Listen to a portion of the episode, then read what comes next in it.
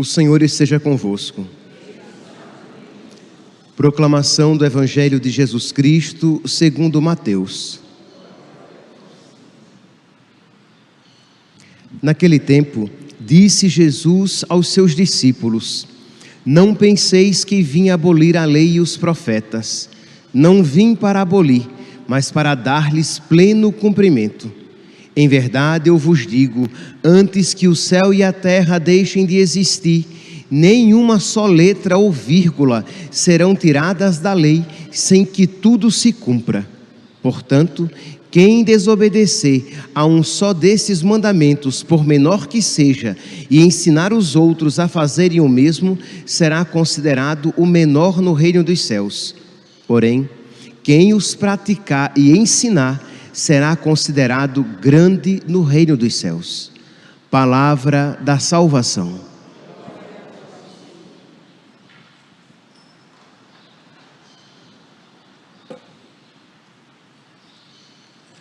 Caríssimos irmãos e irmãs, nós continuamos aqui com a leitura do primeiro livro dos Reis, em que nós estamos escutando a história do profeta Elias. E para que nós bem possamos compreender, é importante que nós tenhamos em mente o contexto histórico do profeta Elias, para que tenhamos uma compreensão mais, mais profunda. Ora, vocês sabem que o povo de Deus, depois da morte do rei Salomão, o povo de Deus foi dividido em dois reinos o reino do sul, que ficou fiel à casa de Davi, que pertencia à linhagem davídica, e o reino do norte, que não era descendente da casa de Davi.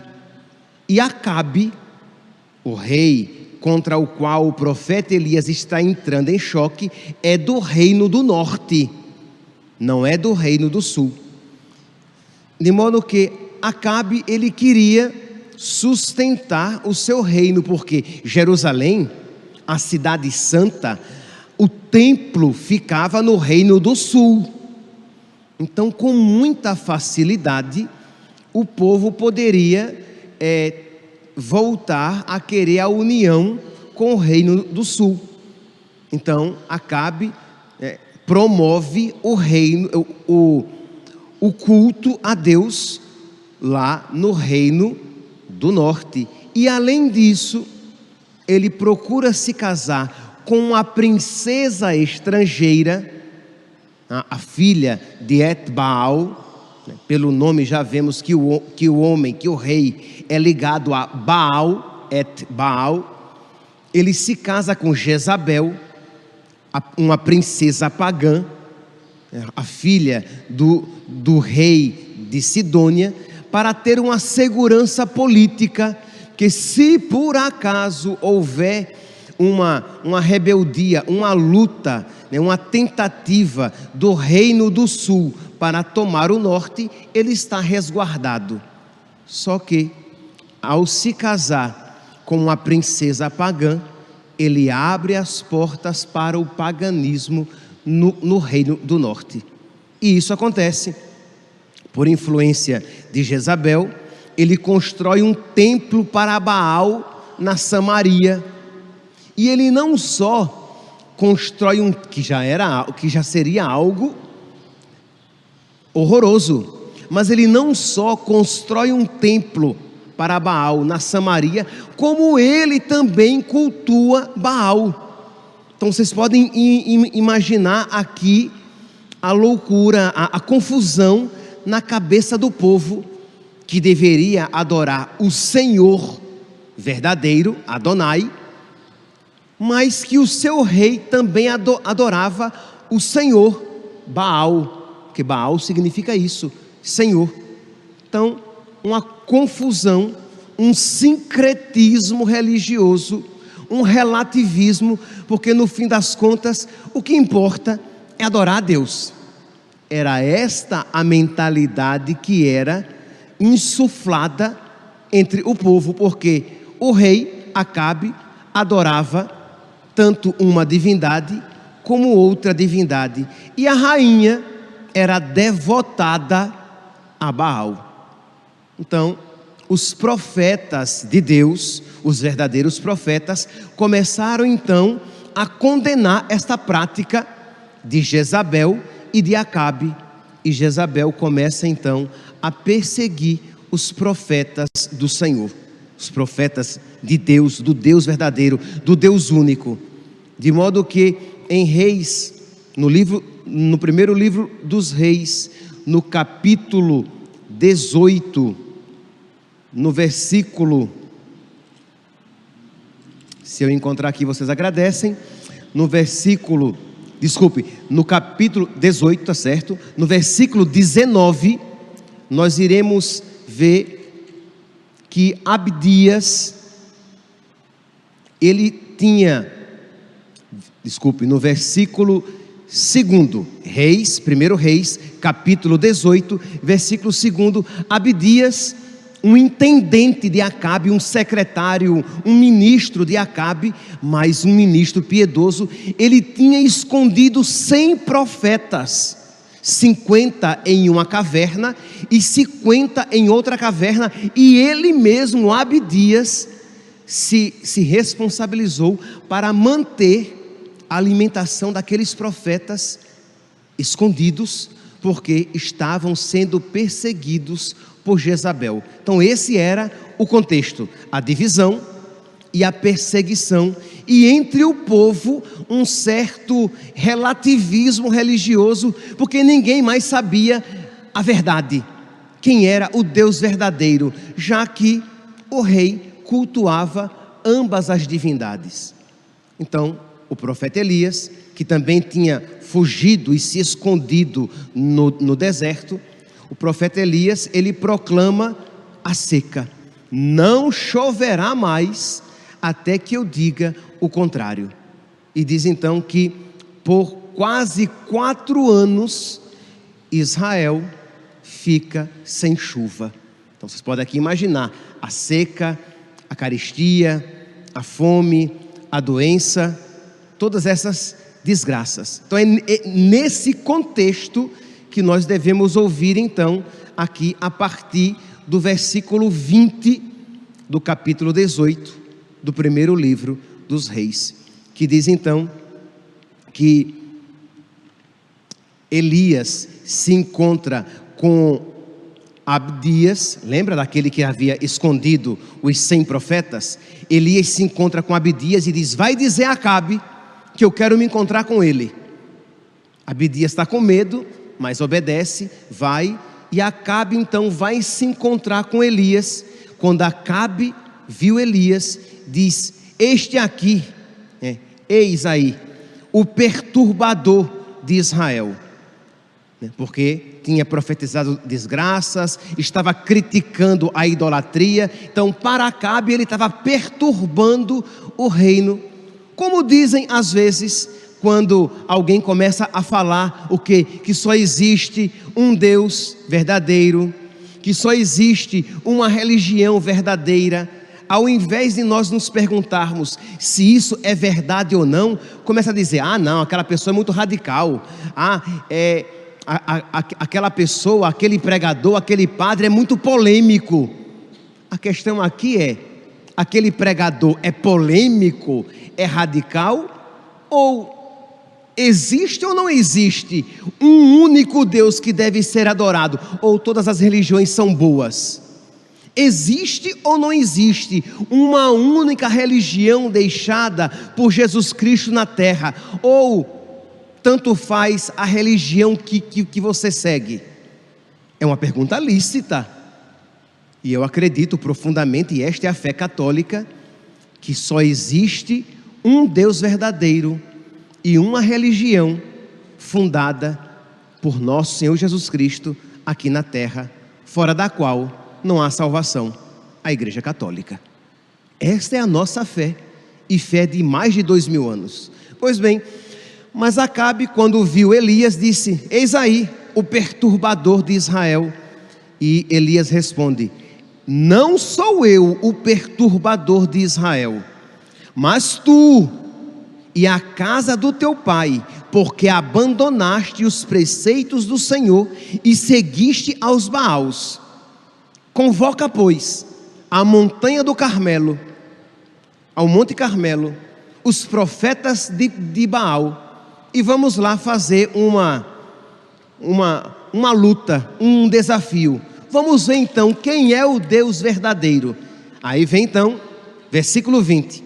Naqueles dias, Acabe convocou todos os filhos de Israel e reuniu os profetas de Baal no Monte Carmelo.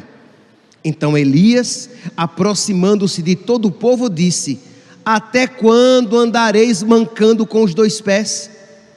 Se o Senhor é o verdadeiro Deus, segui-o. Mas se é Baal, segui a ele. Isto é, quem é o Deus verdadeiro? É o Senhor ou é Baal? Quando Elias pergunta isso, diz aqui, versículo 21, o povo não respondeu uma palavra. O povo já não sabia mais quem era o Deus verdadeiro. Porque durante anos, este sincretismo religioso, esta mistura indiscriminada, bagunçada de religiões, foi vivida ali naquele reino. E o povo já não sabia mais quem era o Deus verdadeiro, se era o Senhor ou Baal. Então, Elias disse: Eu sou o único profeta do Senhor que resta. Ao passo que os profetas de Baal são 450, isto é, Jezabel tinha promovido bem muito os seus profetas, os, profe os falsos profetas. Pois bem, dei-nos dois novilhos, e que eles escolham um novilho e depois de cortá-lo em pedaços, coloquem-no sobre a lenha mas sem pôr fogo por baixo, e eu prepararei depois o outro novilho.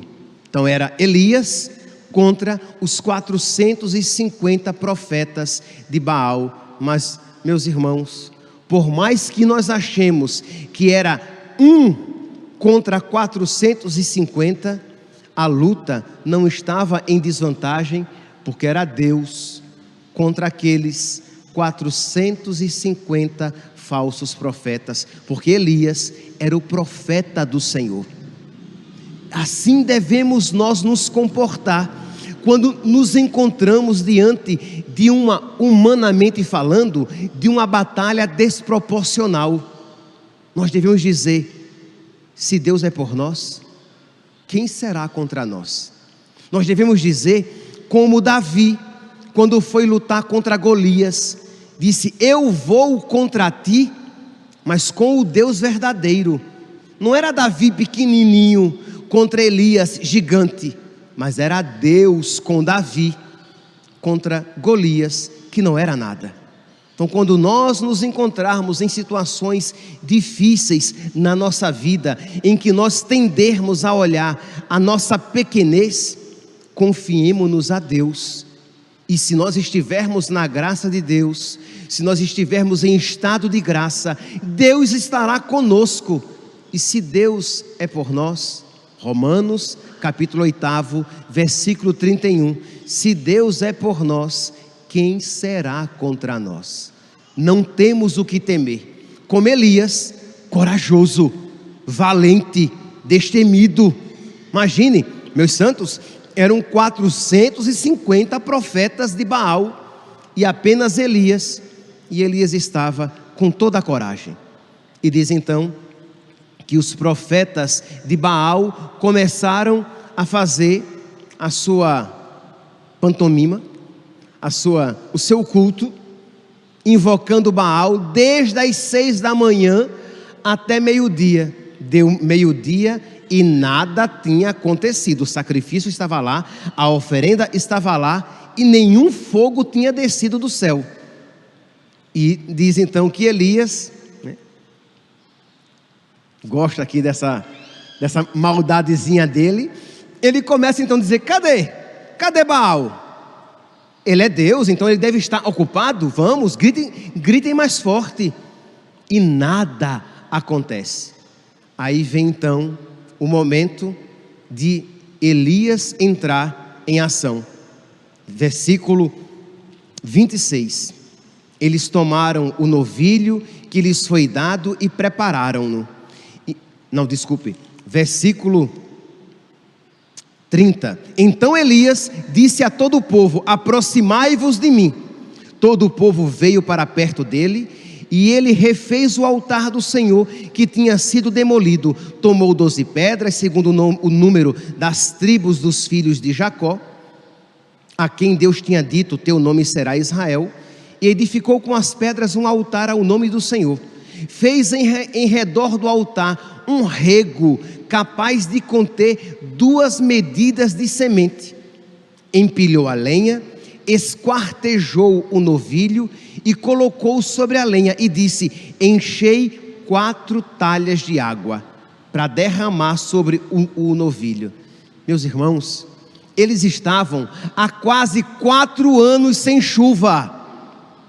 Derramar água era um desperdício, eles não tinham água. Há quatro anos sem água, e, eles dizem, e ele diz: procurem água, encham quatro talhas de água, cada talha cabia mais ou menos entre 8 a 10 litros. Imagine, todo mundo queria água, e Elias agora quer derramar água, mas a Deus a gente oferece o melhor, a Deus a gente oferece o mais precioso, e aquilo que é oferecido a Deus não é desperdício. Muitos poderiam dizer, mas você vai desperdiçar a água, mas nós iremos oferecer ao Senhor da chuva, aquele que faz cair a chuva. Então a Deus a gente oferece aquilo que, aquilo que, que de alguma maneira a gente pede. Então vão, procurem água, tragam quatro talhas cheias de água e derramem sobre o novilho. E eles fizeram. Quando eles terminaram, Elias disse: mais uma vez mais quatro talhas. Vão pegar onde vocês pegaram, peguem mais, mais quatro talhas de água e derramem. Lembra que ele fez um rego, um córrego ao redor do sacrifício? Derrame mais uma vez. E assim eles fizeram. E quando eles terminaram, Elias disse: mais uma vez. Crê em Deus Pai Todo-Poderoso. Imagine, isto é, foram 12 talhas de água. Um aparente desperdício para aquela nação que estava morrendo de sede, porque já não tinham mais água, porque há quase quatro anos Israel sofria com seca mandada pelo Senhor. E depois dizem que Deus não castiga, né? Tá bom, sem comentários. Quatro anos sem chuva, mas Deus castiga para nos chamar à conversão. Deus castiga para nos dar salvação. Deus nos dá um tempo provisório curto neste mundo de dor para nos dar a eternidade de felicidade. Ora, pois bem, depois então que estava tudo alagado, encharcado, diz que a água correu em volta do altar e o rego ficou completamente cheio. Chegada a hora do sacrifício, o profeta Elias aproximou-se e disse: Enquanto os profetas de Baal rezaram das seis da manhã até depois de, de meio-dia, a oração de Elias é curtinha, não dá nem um minuto. Vamos lá, vocês podem até cronometrar aí. Eu vou fazer a oração que Elias fez. Enquanto os 450 profetas de Baal rezaram quase que 10 horas, Elias reza Senhor, Deus de Abraão, de Isaac e de Israel, mostra hoje que tu és o Deus de Israel e que eu sou teu servo e que é por ordem tua que fiz estas coisas. Ouve-me, Senhor, ouve-me, para que este povo reconheça que tu, Senhor, és Deus e que és tu que convertes os seus corações. Terminou. Foi esta a oração. Elias pediu que Deus mostrasse que só ele era Deus, que Baal não era Deus, e que só ele converte os corações, que Baal não converte coração de ninguém, e só ele ouve as preces, que Baal não ouve a prece de ninguém. E diz então que caiu o fogo do Senhor, que devorou o holocausto, a lenha, as pedras e a poeira, e secou a água que estava no rego. Vendo isso, o povo prostrou-se com o rosto em terra, exclamando: É o Senhor que é Deus, é o Senhor que é Deus. Meus irmãos, a leitura era longa, não deu para falar muito, porque senão eu vou me alongar demais, mas percebe aqui o quanto é um, uma realidade cara no Antigo Testamento e no Novo Testamento e durante toda a história da igreja, esta verdade que só existe um Deus verdadeiro que deve ser adorado. Esta verdade que este Deus verdadeiro deve ser seguido e servido. Que nós exorcizemos das nossas almas, das nossas famílias, esta ideia má este sincretismo religioso que tem se infiltrado cada vez mais, até mesmo nas nossas comunidades, na mentalidade de muitos católicos, que o que importa é ter um Deus, o que importa é ter alguma religião, que o que importa é ter boas intenções no coração, quando a fé bíblica, a fé católica, presente nesse, na Sagrada Escritura e nesses dois, nesses mais de dois mil anos de cristianismo, é que só existe um Deus verdadeiro que deve ser adorado e uma religião deixada pelo Filho de Deus aqui na terra, fora da qual não há salvação a Igreja Católica. Que Deus nos conceda esta fé cada vez mais firme no nosso coração e que nós, como Elias, não tenhamos medo de, por esta fé, sofrer e padecer. Louvado seja nosso Senhor Jesus Cristo, para sempre seja louvado.